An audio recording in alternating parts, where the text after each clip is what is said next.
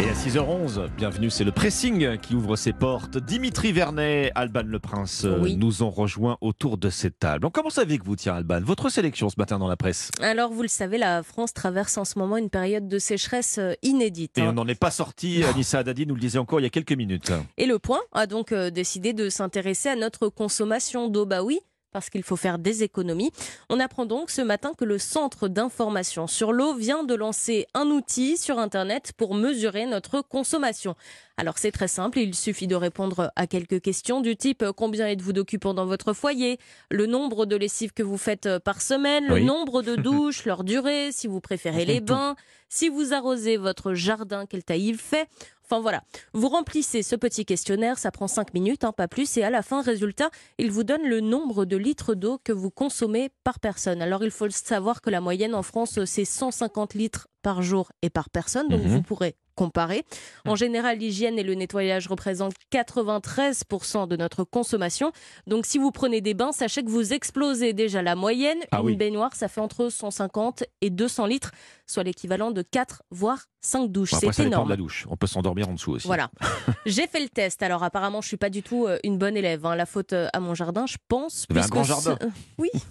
puisque selon le simulateur, chez moi, on consomme environ 288 litres Ah, d'eau par presque à deux personne fois la moyenne, C'est exactement ça. Ça va pas du tout ça. Non, ça va pas. Mais ça permet de se dire que oui, il faut faire euh, très attention parce que Le Dorlo. Dans 20-30 ans, il n'y en aura plus. J'espère que non. 20-30 ans selon euh, Jean-Claude Van Damme oui, et peut-être euh, même dès cet été. Alors économisons l'eau.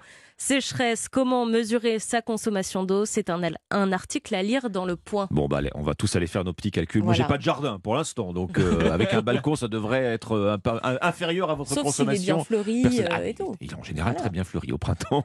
Merci Alban. Dimitri, on a tous, euh, je crois, en tout cas vous qui nous écoutez, chers auditeurs, une tasse de café, un mug peut-être entre les mains.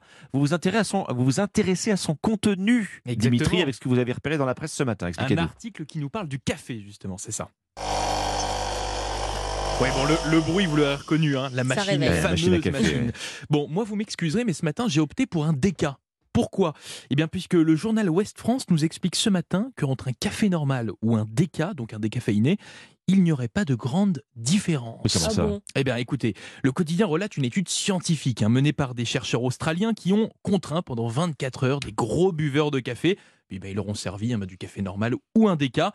Et la conclusion eh bien, elle est sans appel. Ceux qui ont bu un décaféiné ont ressenti bien les mêmes effets que ceux qui en avaient bu un normal, c'est-à-dire que leur manque s'atténuait, qu'ils ressentaient le même effet excitant hein, provoqué normalement par la caféine. En cause, l'effet placebo, car le café Mmh. ben, ce n'est pas seulement la caféine, hein, c'est tout un rituel, le goût, l'odeur, la couleur, qui sont en fait suffisants hein, dans un des cas pour duper votre cerveau, qui va créer eh bien, les mêmes effets psychologiques que provoque la caféine. Alors oui, l'effet reste un petit peu moins fort, hein, c'est-à-dire que ben, vous serez un petit peu moins excité ou réveillé, voyez ça comme vous voulez, mais ça marche, mais c'est plutôt une bonne nouvelle pour les gros buveurs de café, addicts à la caféine, qui peuvent ben, utiliser le déca pour ralentir progressivement leur consommation, puisque j'en profite hein, pour vous le rappeler, selon l'Agence européenne pour la sécurité des aliments, eh bien, il faut éviter de boire plus de 3 cafés par jour. Donc, voilà. mal réveillé, on se lève du pied gauche, euh, on prend un déca, Et on prend un euh, petit limite, déca. on se trompe, on prend un déca à la, à la place d'un caféiné, ça change rien. Eh bien, ça change rien, selon une étude australienne. Voilà. Bon, écoutez, vous en apprenez une belle. C'est pas mal. Je suis pas dépendant au café pour ma part, mais, Mais euh, 83% des, des Français boivent quotidiennement du café, pour la petite Oui, anecdote. oui. Donc, euh, ça peut être intéressant.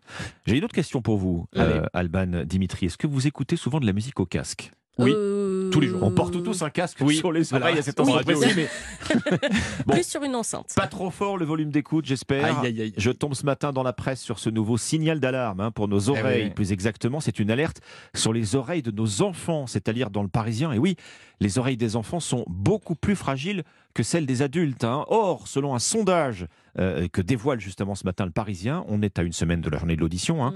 14% des enfants de moins de 10 ans ont déjà consulté pour des acouphènes. C'est énorme. ces Wow, sifflements. Ouais, qui ouais. persistent hein, dans les oreilles. C'est effectivement euh, énorme et c'est la première fois qu'on a une photo en réalité de la santé auditive à cet âge. Cette photo, elle n'est donc pas bonne, elle alarme les spécialistes, hein, les ORL qui s'inquiètent euh, de voir de jeunes enfants utiliser de plus en plus des casques et des écouteurs. Parmi ceux qui vont consulter justement euh, pour euh, ces phénomènes de sifflement dans les oreilles, un tiers de ces enfants se sert d'écouteurs tous les jours.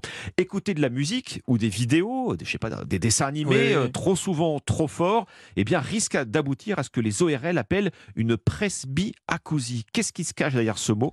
Bah, C'est un vieillissement de l'audition, sauf que de là, euh, euh, cette- Très jeune, ce vieillissement apparaîtrait Mhm. voilà, à l'âge de 40 ans plutôt Ah oui. qu'à Ouais. 60 ans en moyenne. Ce qui fait dire à la présidente du Collège français d'ORL qu'on est devant une bombe à retardement. Alors le plus dangereux dans cette pratique, eh bien, ce sont les écouteurs intra-auriculaires. Vous Oui, savez, ceux qu'on se visse Mmh. littéralement euh, à l'intérieur de l'oreille là et qui sont placés trop près Ouais. du tympan, nous disent euh, les spécialistes. Il faut savoir que la perte d'audition, c'est quelque chose de, de très pernicieux. hein. Elle avance en silence, si on peut dire.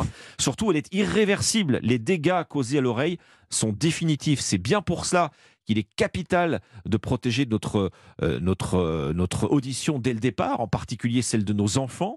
En résumé, euh, dans cet article, hein, le casque à moins de 10 ans, c'est trop jeune, Mmh. c'est ouais. non, surtout sans contrôle de la fréquence, de la durée d'utilisation et du volume d'utilisation du casque. Attention aussi au traumatisme aigu, disent les médecins. Un concert, par exemple, vous emmenez vos enfants, Oui. je ne sais pas, en Oui. soirée, concert, peu importe d'ailleurs le style de musique, hein, il n'y a pas besoin que ce soit euh, le Hellfest. Euh, il faut tenir les enfants à distance de la source, leur mettre un casque sur la tête. Alors cette fois-ci, on parle d'un casque anti-bruit. hein, Anti-bruit. oui. et, et limiter bien sûr la durée d'exposition au son. Voilà pour euh, ce tableau euh, assez préoccupant de l'audition chez les moins de 10 ans et pour ces conseils à respecter pour une bonne audition, c'est à lire ce matin dans Le Parisien. Voilà pour votre pressing Sympa. sur Europe 1. Et oui, juste après les principaux titres euh, de ce jeudi, on retrouvera la partition d'Omblin Roche dans Europe 1. Bonjour. Europe 1, bonjour. Il est 6h18. Les titres euh, de ce jeudi 2 mars, Alban Le Prince.